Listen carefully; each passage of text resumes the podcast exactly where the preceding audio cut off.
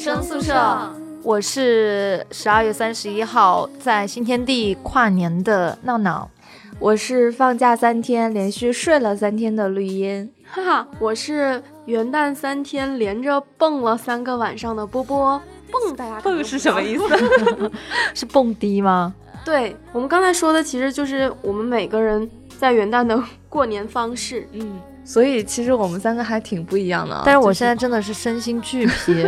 我觉得你还好，我觉得我跟波波应该是两个极端，然后你是两个极端也都占了，特别可怕。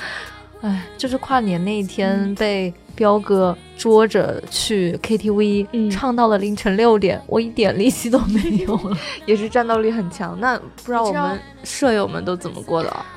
你们俩知道，就是因为过年，然后我去连着蹦了三天之后，就连我自己都觉得自己特别浪。以前只有别人说我是一个浪味仙，然后我蹦了之后，自己都觉得自己太浪了，实在要是要拉回来。那绿茵呢？你在家是干嘛呀？出去了吗？因为我第一天是要看那个比赛嘛，乒乓球比赛，张继科没有张继科，但是是一个就是一个决赛，所以就安静的在家看了一天比赛，然后做做饭、吃吃饭、看比赛这种。然后第二天就没有想到，就是一觉睡到了 下午四点半，我也不知道怎么睡了，反正就一号、二号还是出去就是聚了一下会这样。但我觉得这三天真的是就是大脑完全放空。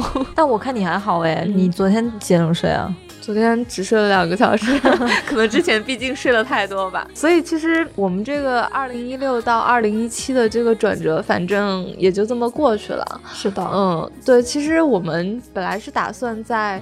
一六年年中的时候，就是我们来一起总结一下，对。但是呢，也没办法，因为我们三个人实在是太懒了。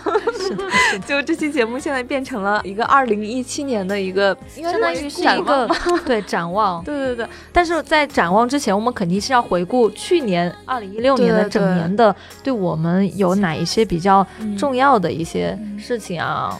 哎，我有一种感觉，我们这期是不是应该要？真情告白了，就是因为你看我们女生宿舍到现在有多少期？八月份到现在嘛，对，也就快半年了。就我觉得可能要也对我们的女生宿舍这档节目要做一个小小的总结了。那其实最开始的时候，我们到底是怎么想起要做这个节目啊？你们还记得吗？其实我我印象还挺深的，因为呃，我们其实这样的，就是我跟波波认识的会比较早一点，然后后来那个就是社长来了之后，其实社长跟波波会他们俩会比较熟悉，因为我先认识波波嘛。对。然后我记得有一次 是我们就是下班一块走，然后。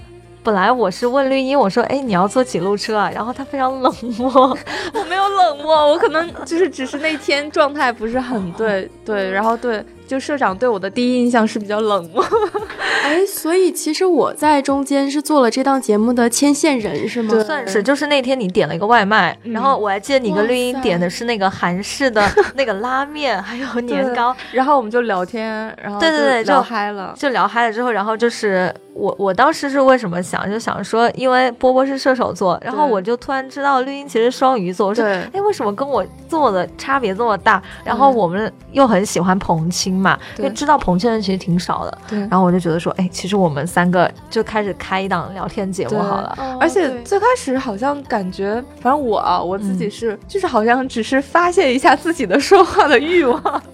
就是我记得我们第一期录节目还是第二期录节目的时候，就聊了大概五六个小时吧，就真的聊了非常久，每次都会聊很久。你们俩确定我没有失忆吗？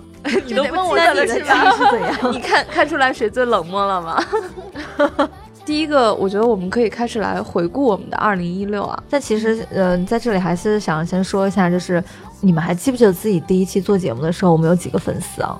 我们没有粉丝，对，其实那时候都是找自己的朋友来关注自己。我我记得那时候留言呢，基本上都是我的朋友，就每天都是那几个人去留言。然后后来就是有越来越多人给我们留言啊，然后关注我们，我就自己看着我后台的那个数字一点一点的在涨，然后一直到现在。就是粉丝群里就有粉丝啊，还会每期都听我们的节目，然后也会催我们更新。我就觉得，嗯，虽然我们有时候是比较懒，催你更新你还不更新，是想怎样？但是还是很感谢你们，就是那么的喜欢我们的节目。所以我们以后我尽量争取 按时更新，好吗？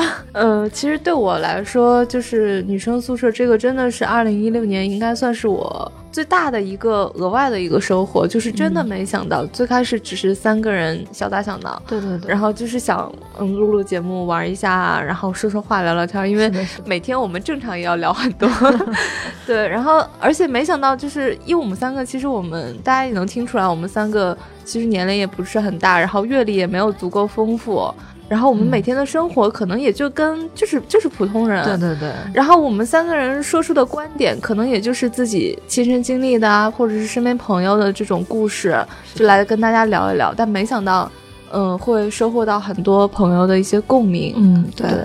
那我们现在就说完了节目，那我们肯定就是要回顾一下我们的二零一六年嘛。刚刚你也说了，就是二零一六年对你就是影响很深的女生宿舍算一个嘛？嗯，还有别的吗？还有别的啊？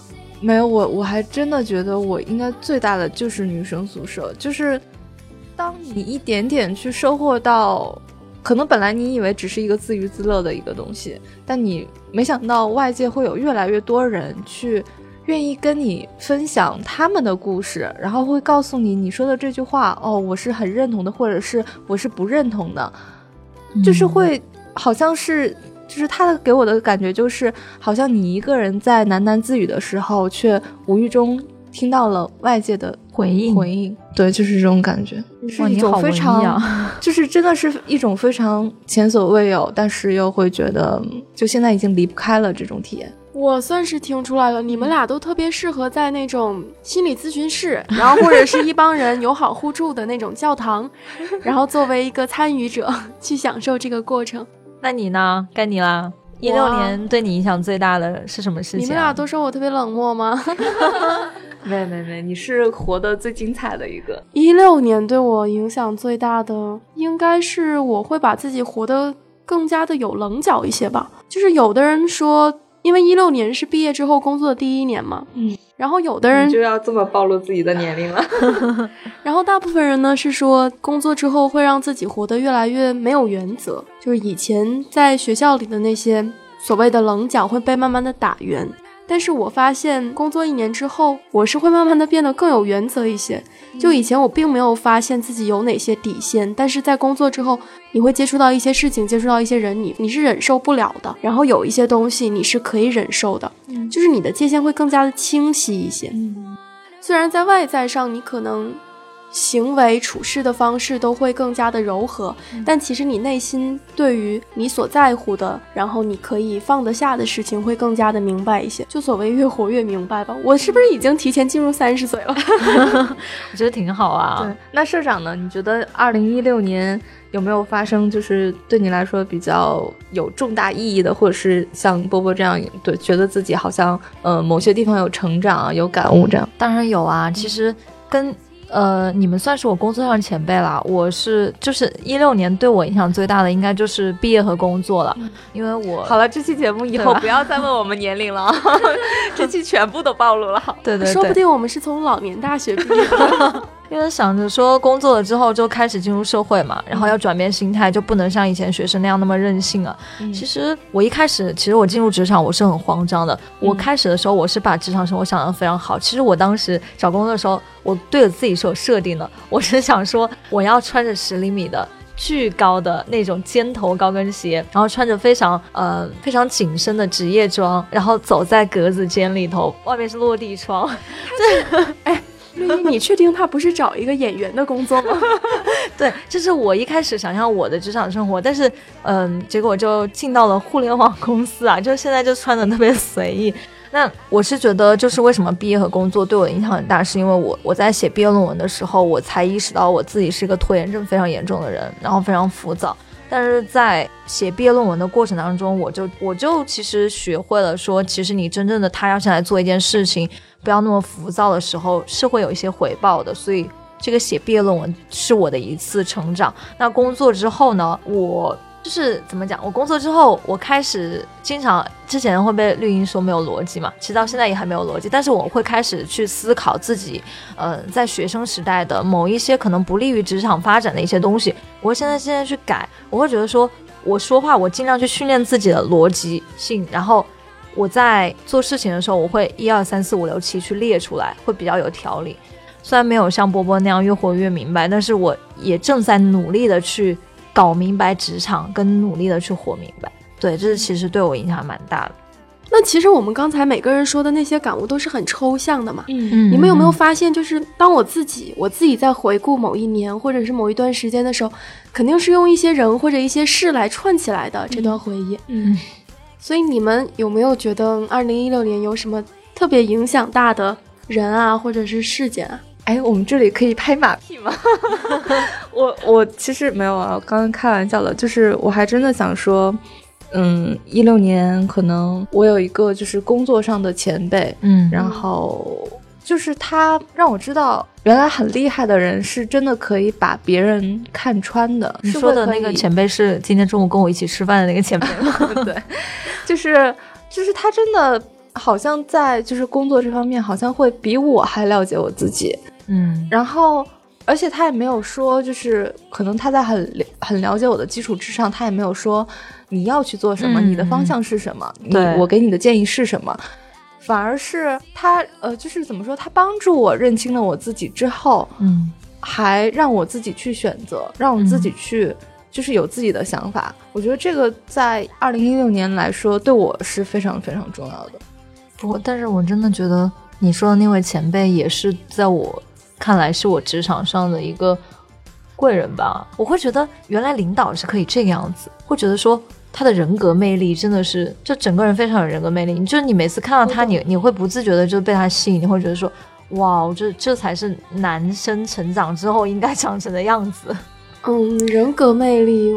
对你们说的我都同意，嗯，但是我还想说的是，因为我最初进来的时候，他就是我的面试官嘛，你选择敲定就是我们公司，对我选择敲定这个工作岗位，这个公司，就是因为他，就是因为那一次，其实时长可能就半个小时、一个小时不到的这样一次对话，但是到后面因为进来之后各种工作上的业务调整嘛，所以就没有。成为他的一个直系下属，但我现在是每次一想到他的时候，就会觉得很暖，就会觉得很安心，就是能够是我在这个公司继续待下去的一个动力、力量跟支撑吧。嗯，不过，不过有时候把自己的一些工作、职业的情绪和前途压在上司或者是压在某个人身上，其实特别的不明智，这种其实特别的感性。嗯，所以也是。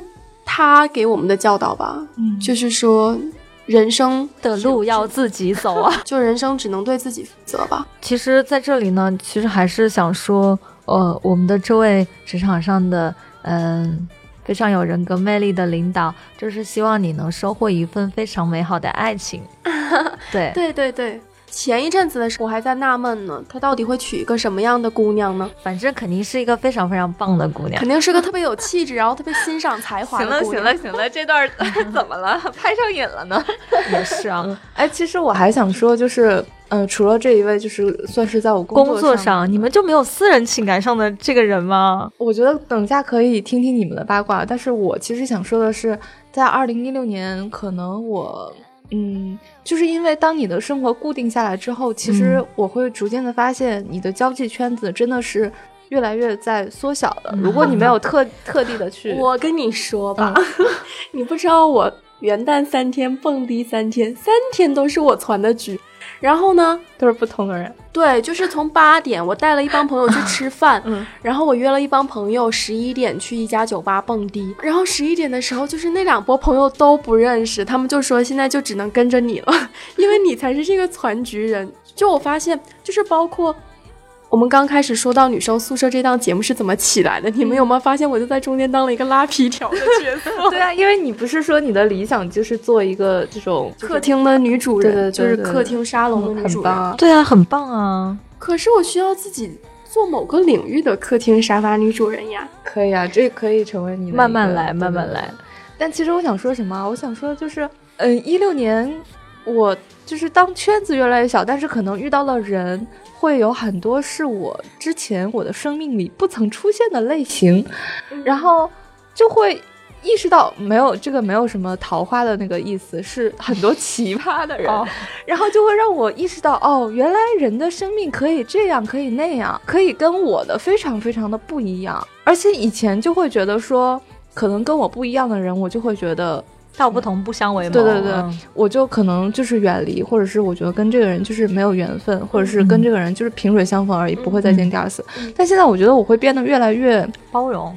对。包容或者是宽容，就是你会知道哦，原来人家就是那样的一个生活状态啊，可能跟我们是偶然有交集的，但这个交集可能或长或短，但是也没有必要去说一定要去把它分成一个，就是要么黑要么白，嗯，就是我会觉得就是这样，生命好像会让自己体验的更丰富一点，嗯嗯。这个我特别认同，因为我自己射手座性格嘛，本来就是比较包容，本来就比较心大。嗯，但是我一直就是跟我身边的朋友说，你们应该去接受更多元的价值观还有文化。嗯，而且我之前看到过一句话，就是说人可能是越大越包容，嗯，就是能够接受的东西更多了。这其实也是存在着一种处事的态度吧，就可能与自己和解，与世界和解。但是我是。我是近几年慢慢的发现，以前我特别重朋友，就我觉得如果有一个朋友他离开我，或者是就是因为各种事情，然后跟他的价值观再也不相同了，然后会背道而驰，就慢慢的远离了。这种变化带给我的感受是让我觉得很不开心、很难过的。但是到现在，我会慢慢的发现，每个人都只能够陪伴彼此一段时间。如果你们是坚持着自己的初心，有的人是坚持初心走下去了，有的人是被世俗所。也不能说是，嗯，污染，只是一种改变吧。那你们可能就会渐行渐远，但是有的人他可能就会殊途同归。所以还是要把最终的能不能够，就是就是把最终彼此是否有交集留给时间来判断吧。对，大概挺好的啊，这不就是长大成人了？这段小作文给满分。对啊，太长。那闹闹呢？你说人吗？嗯嗯，你也知道。我这人就是比较滥情嘛，所以，所以就是在这里就是想说，嗯，我一六年的时候遇到了一些就是以为再也不会重逢的人，比如说我的小学同学，比如说我的幼儿园同学，然后我就觉得说有缘真的是相逢的会再相逢，然后当然也认识了一些比较好玩的朋友啊，就是其实，嗯，应该是对我影响比较大的，呃，一个人应该是我一个韩国朋友吧，他叫南奎。呃，我记得我跟他相逢是很奇妙的，就是有很多很多如果，如果那天我我导师不是叫我多待了半个小时在办公室，如果不是我的同门的小伙伴非要去我们那个八号教学楼买咖啡，如果不是那个自动贩卖机坏掉了要等半个小时才能好，如果我不是在门口恰恰等了他半个小时，这样我就不会遇到我那个韩国朋友。然后其实。其实一开始的时候，我不知道是他影响我多一点，还是我影响他多一点。只是我们在后来慢慢熟起来的时候，我们有说到对彼此出印象嘛。他是看我不顺眼的，其实我也是看他不顺眼。他觉得我是个小太妹，就是他会觉得我是小太妹，我会觉得他是那种特别高冷的嘛。因为当时不是来自星星的你很流行嘛，他是金秀贤穿的那个那个什么衣服，就是肩膀上有什么手臂上有杠杠的那个。然后他当时穿那个，我觉得哇，这个人好酷啊。呃，就是。我们到后来就分享，就是中韩两国的婚恋观啊，他会跟我讲说，呃，哇塞，一开始就聊，一开始就聊情感，你是把它变成父女之友呃，并没有，就是因为我们俩在探讨，就是说为什么韩国男生喜欢日本女生，而不不太愿意找中国女生。他当时给我做了一个非常形象的比喻，他说，因为呃，日本的小女生是这个样子，就是非常温柔，然后韩国看不见啊，现在闹闹已经做出了非常 小鸟依人。然后，嗯，他说中国的女生呢是非常的这样 man 的。然后他说韩国男生也是这样的话，那中国的女生跟韩国男生都是这样的话，那怎么在一起呢？那我特别纳闷，为什么他们不找韩国女生？他们会找，但是相对于就是说三国来说，就是如果他们要找外国女生的话，他们会更倾向于日本女生，因为他们。可能就是在他们心中，中国女生很 man 吧。然后我当时就觉得不行，一定要要把这个这个这个给正过来，就不能让我这样认为我们很 man。然后之后就是我在他面前我可温柔了，就 是就是我一定要证明中国女生其实很温柔。然后我就教他学中文啊，他还教我学韩语啊。那其实我们俩语言不通的，但是每次就是讲到什么笑话的时候，其实是能彼此理解的。嗯，而且。我们俩最喜欢的作者都是东野圭吾，嗯所以就是很奇妙啊。嗯，你说笑这件事情，其实本来 smile 就是最好的全世界通行的语言嘛。但是你说这个大笑，我给你们说个段子啊。我之前自己在泰国玩的时候，就是去清迈嘛，然后它是三个小时的，它是三个小时的一段山路嘛。然后他那个小巴坐我旁边的就是一个德国的男生，嗯之后他就跟我聊到佛教这个问题，他说为什么中国跟东南亚跟泰国的佛教是不一样的呢？然后我就想了这个问题，我就说，嗯，那是什么不一样呢？他说，因为中国的佛都是胖胖的，然后泰国的佛是非常瘦的。我当时就立马在那哈哈大笑，然后他就他就转头跟后边一个可能是他们一起背包客的，他们之前也不认识，但是一起搭伴去清迈嘛。之后他就说 she's laughing，他非常惊讶的说 she's laughing，然后我就想会觉得笑点都是一样的，对吧？对啊，我就觉得就是笑这件事情，你说说到好笑的事情，大家都会笑。可是有些时候，就是你要知道，有些国家的人跟我们的笑点是不一样的呀，所以能笑到一起去也是一件很难得的事情啊。嗯，说到有意义的人，我是不是还可以再说一下呢？你说啊，表个白吗？表白，说呀，你说嘛。我们最喜欢听这种八卦了。是跟男的表白，女的表白啊？就是我在二零一六年年中的时候认识了一个人，她是个姑娘，然后在二零一六年年末的时候呢，我又见了她一次。我觉得这个姑娘，她是那种特别有安全感的姑娘。你说亲和力还不够，就是你见到她的时候就特别想跟她待在一起。然后虽然跟她待在一起的时候，你也会有紧张，也会有害羞的情绪，但是你还是特别想跟她待在一起。尤其是她搞怪啊，然后笑的时候，嗯，就好像春风扑面的感觉。哎，你知道吗？我从来没有见过波波这么真挚的表情。他在说这个姑娘的时候，哪有？我一直都很真诚。然后我就觉得，就是我有时候喜欢，我有我有时候喜欢别人，是因为我觉得大家很像。嗯就你们知道我喜欢窦靖童，我也觉得，因为我们之前录过一期节目嘛，就说如果见到窦靖童，如果见到偶像的话，第一眼你会跟他说什么？嗯我到现在仔细的不停的回想这个问题，我觉得我见到他可能就不会说什么。我当我喜欢一个人的时候，我就是觉得大家都是一帮能够彼此理解、志同道合的高冷的艺术家。然后他唱他的歌，可能有人画他的画，有人弹他的琴，就这样待在一个空间里面，大家都觉得很舒服。这可能就是我喜欢别人的一种状态吧。所以所以这个姑娘对你，呃，有重大的意义。它对你有什么比较积极的影响吗？我每天想到他就很开心啊，然后积极的影响，因为他喜欢摄影，嗯，然后我自己也特别喜欢摄影，但是他是属于拍照拍的很好看的，而且一直在拍照。嗯他自己也是工作是会写稿子嘛，我就会去看他出产的内容，然后我会从他工作的一些状态受到一些正能量吧。那挺好的呀，嗯，多好呀！而且我也希望遇到这样的一个人，而且就是他喜欢的一些东西，我会觉得非常有意思，是吗？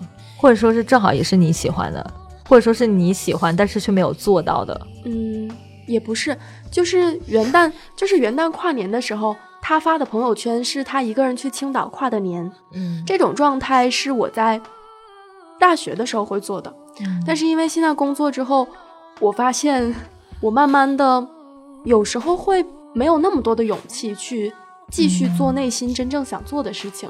嗯，我懂了。对，所以就是你会觉得你从他身上你看到了就是那个从前的自己，对不对？也不是从或者说是他做了你一直想要做的事情。算是一部分，但我就觉得还是要过一种很自在舒服的生活吧。嗯，是。我已经能感觉感受出波波到底有多喜欢那个对对对对对他已经语无伦次了，我都你知道吗？我 都好想见那个妹子啊！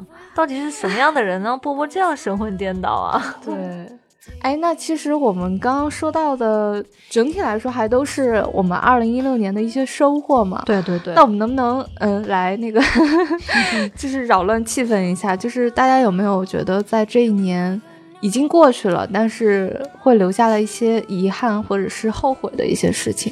我觉得闹闹肯定有。我有，我有很多。嗯其实最大的遗憾就是还是没能脱单吧，真的好遗憾。因为而且还还有就是因为我现在人在外地嘛，然后工作也不能经常请假，所以我错过了很多好朋友人生中重要的时刻。因为去年我的很多朋友都纷纷脱单，嫁作他人妇，也有很多朋友升级当妈妈了。我觉得对于我来说。我想要在这么重要的时刻去陪伴在他们的身边，但是我没有办法的去陪他们，我只能通过电波来给他们祝福。我觉得这才是，呃，我比较遗憾的吧。二零一六年的遗憾是吗？可能他的字典里就没有遗憾两个字。我比较洒脱。啊，我以前是这么想的，是真的。我觉得不管我做什么，没做什么，其实都算不上是遗憾。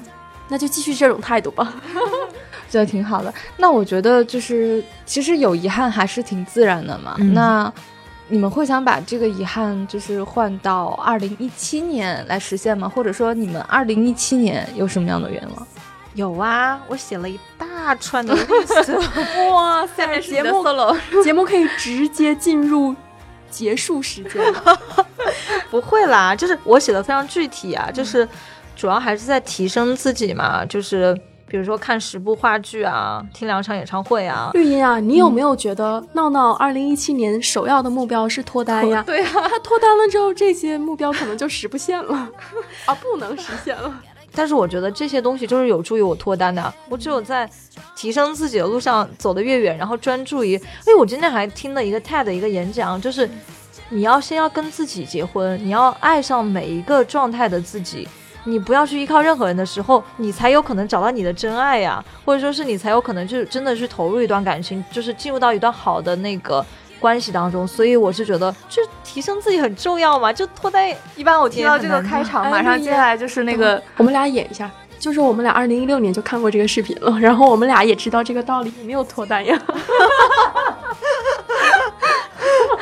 嗯是的，对，呃，所以你的愿望清单就是要不你写在我们节目简介里，可能大概一个八百字的小作文。就文。很很简单嘛，嗯。就比如说还有就是出国游啊，然后爬三座山啊，然后看完五十部电影啊，还比如说是学会做戚风蛋糕啊，还要做一道拿手的意大利面啊，然后就是拍一部微电影啊，然后去报一个编剧课的班啊，然后要认认识二十位很酷的新人啊，跟其中三位成为朋友啊，然后就是每天都要笑啊，我觉得。其实还有一个就是有关女生宿舍的，就是我希望女生宿舍能够做到三十期。鼓掌。现在是十九期，其实我觉得闹闹这个清单挺好的，都非常的具体，非常的具体。而且知道是怎么样可操作的，对不像我们平常那种非常抽象的，嗯一定要开始看书。他是会列看多少本书，那比如说每周看一本，然后一一年就能看五十本。是的，我不需要你们来评价我的愿望，你们有什么愿望？因为你知道我会，对吧？一般我会看到这种清单的时候，我觉得如果这个人不是那种意志力非常强的人，我就一般完不成。那还是要定一两个嘛，嗯就是迫切需要实现的。嗯，其实我需要实现的，我去，比如说跟喜欢的人看一场话剧之类的。我知道你马上要实现了。你有什么愿望吗，波波？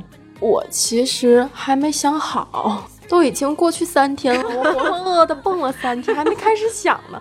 那今天刚进入放假综合症模式，也不想开始工作，也不想做这些。哎，我们前面可是说要给领导听的啊，确认要这么说。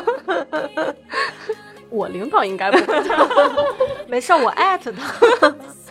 没有，其实怎么说呢？我我其实是一个非常，其实不太喜欢给自己做很多规划，因为不对呀、我觉得印象中你才是那个我不是比较喜欢我做规划、啊我我其实嗯比较不会那种就是什么自己列计划，然后每天去去画一个勾啊，对，就是还挺奇怪的，而且我是挺反感做这类事情的。哦因为我觉得我可能也完不成，对。但是现在我比较想实现的目标就是过一个好年吧，因为我觉得长大之后过年都挺不好玩的，所以今年我觉得应该给自己开发一下，就是嗯，要么是跟家人去好好的聊天啊，好好的陪家人，要么就是可能就是让自己过一个比较与众不同的年。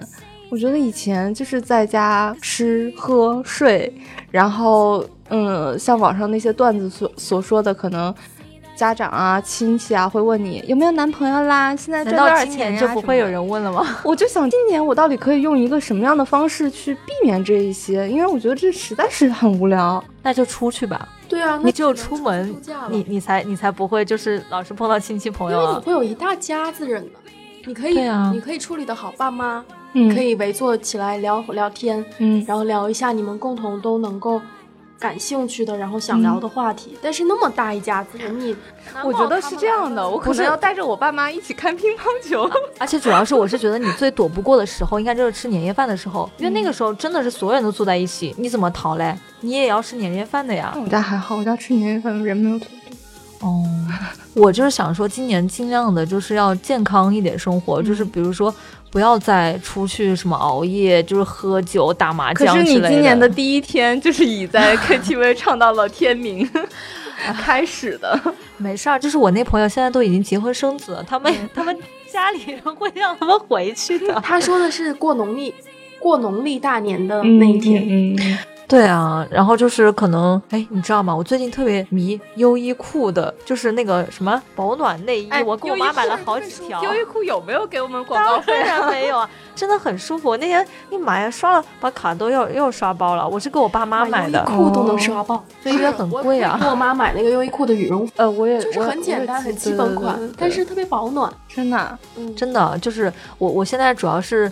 想着说，要是年终奖能多发一点就好了，回去给我妈多买一点东西。哎，那我们要不要这样？我们许一个共同的愿望，就是我们新的一年有广告商来找到我们，就是可以像优衣库啊这种的，对不对？大家有认识优衣库的朋友们，帮我们反映一下好不好？对，没有了，没有了，就是。我记得当时，呃，跨年那天，三十一号一号的那一天，然后我记得我还在我们的那个舍友群里面、粉丝群里面给大家发了一个红包，但是非常惭愧，就是真的当时微信里面没有多少钱，然后我就是大概我们粉丝群里面有多少人，我就发了多少份红包，然后当时我就说。我说希望新的一年我可以多赚钱，然后可以给我们所有的舍友们发大红包。我居然错过了这么重要的时 刻，因为你们一个在蹦迪，一个在 KTV 啊。嗯，但是我再也不想错过你最后那句话了，一定要多赚点钱，然后给大家发一个大红包。是的，是的，你说我们都能赚钱，然后给大家多发大红包。对，大家也都赚钱嘛。所以我觉得。绿茵才是我们整个女生所最暖的，对，所以大家以后那你要多多艾特。是冷漠，对啊，哎，只有先冷漠了，后来才会觉得你暖嘛，你不然你偶像也是冷漠呀。其实没没有说的，没有表达出来的会有更多，但是我们可能从做女生宿舍到现在，呃，就真的是一个非常非常偶然的一个契机，然后开始了做这档节目，然后可能你们在无论在哪个平台看到我们，然后听到这期节目，也是一个非常偶然的一个契机。是的，呃，我觉得我们新的一年可能最大最大的心愿还是说，我们这档节目能够继续下去。就是以我们三个人这么这么懒的一个性格，就至少还是能要保持每周一次更新。对，然后无论这个节目时间长短，但是还是要定期跟大家说说话，聊聊天。哎，此处是不是应该落个泪？然后觉得怎么样呢？嗯，我觉得我可能积攒了一周的话都放在这个节目里面说。对，因为其实哦，对我本来还准备了一段真情告白，可能我现在能不能给我一点时间，让我就是快速的说一下这个？来，你说嘛。因为我想说什么，就是，呃，我在很小的时候，就我小的时候是那种非常的内向，然后腼腆，然后因为小的时候长得黑黑的、丑丑的、小小的，对，然后因为性格就是非常怕生人，就是可能隔壁的那种叔叔过来怎么样的。都会就是躲在爸妈的身后不敢说话了。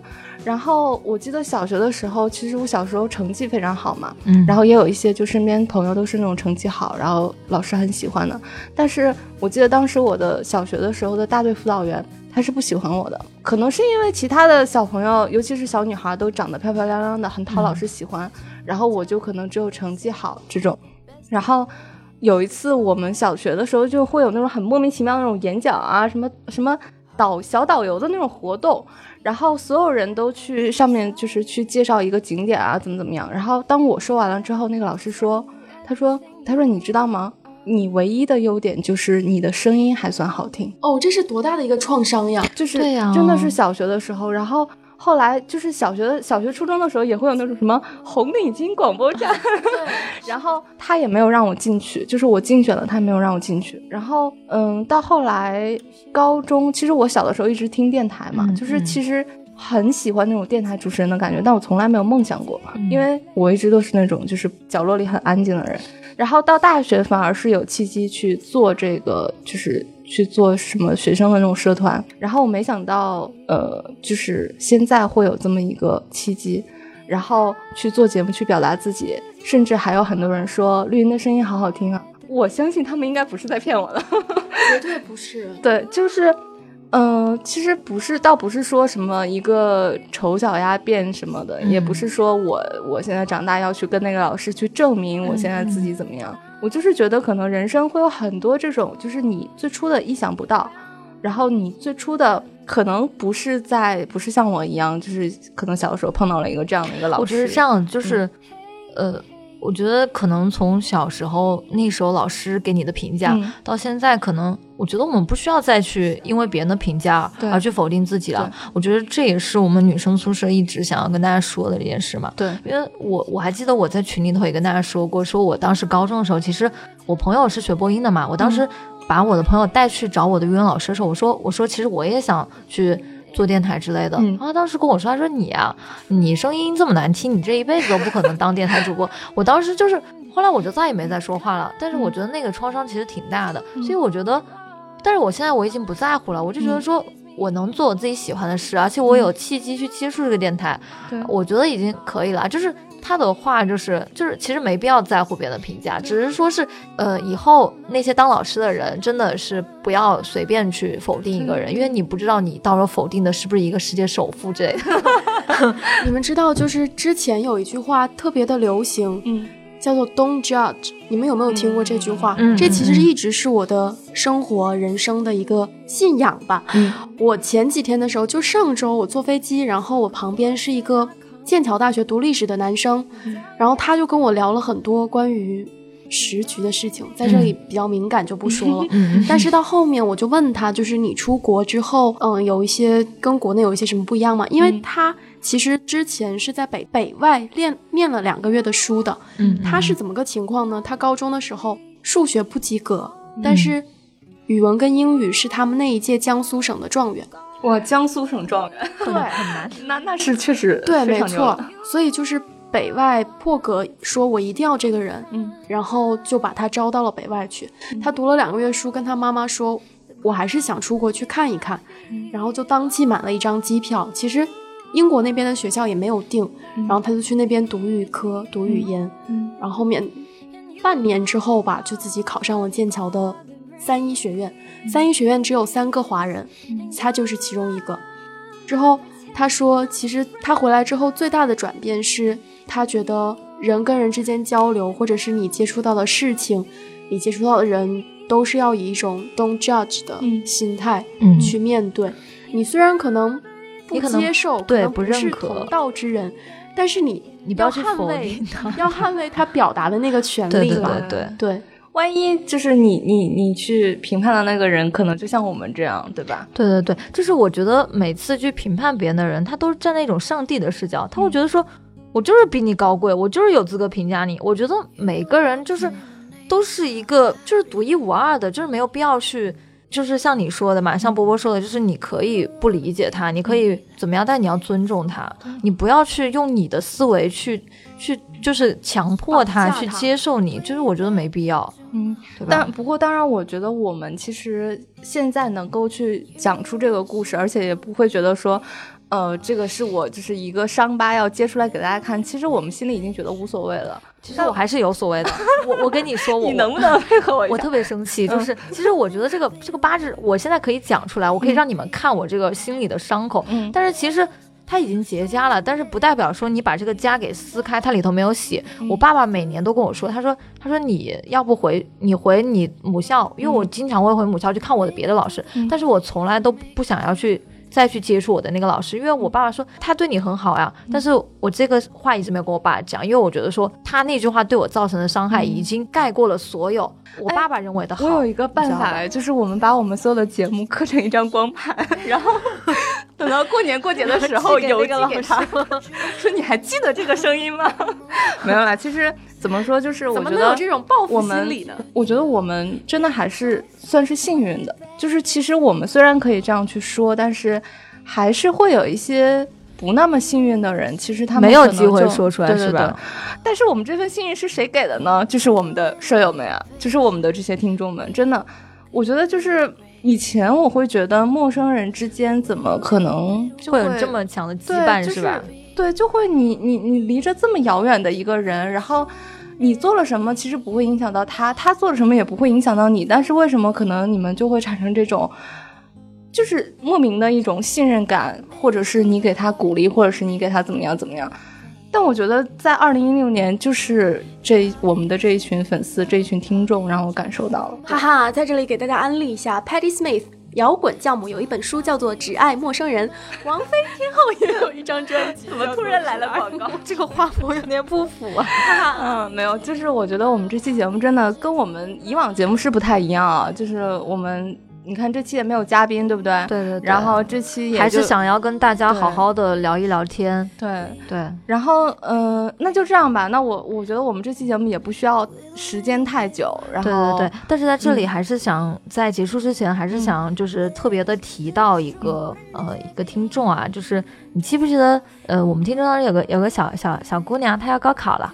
就是美术艺考了，他今年要艺考了。虽然可能他嗯，就是联考的成绩不太理想啊，但是嗯，但是我我想让他知道，其实，在备战高考的日子很辛苦。但是你等他再回过头来看，其实这段日子是非常珍贵的。对对，所以就是高考一定要加油。哇塞，那我给你分享一个我高考之前的故事吧。你们想到高考会有一些什么故事想要分享吗？我觉得这个可以留到下期话题 哇，因为我还真的很意外，我们听众里面居然有什么高中生啊，对，有很多人说等我高考之后再来听你们节目，然后我就想说，等你高考之后一定要来找我们，一定要告诉我们。是的，是的，是的。还有就是我们很多听众不是也快大四了嘛，也要来上海实习，对，然后。我也说了，我会请其中一个人吃饭。那个，你记得到时候来找我啊，自己认领。我们俩还是绕边，对对对，是是个妹子呀，就上次叫我帮她做作业的那个呀。这都什么故事？嗯，就其实这期节目真的跟我们以往的画风不是很一样。你看，既既没有请嘉宾。然后也没有说去讨论一个什么社会问题、情感问题，其实说的主要是我们三个人自己的一些故事跟心声。对，呃，就怎么说，可能到最后还是希望说这期节目它不是一个一个终止，或者是一个不是一期正常的节目，没有啦，就是想说特辑，就想说，然后先祝大家新年快乐，然后希望我们在二零一七年能够继续的陪伴下去，然后。其实我们也非常非常的想听到你们更多的声音，就是你们有什么样的想法啊？你们想听到什么啊？你们是对一个事情是怎样的看法呀？对，都可以告诉我。就等到我们可能做到。三十期啊，四十岁的时候，我们可以搜集一下你们跟我们之间的小故事，对，我们再来分享。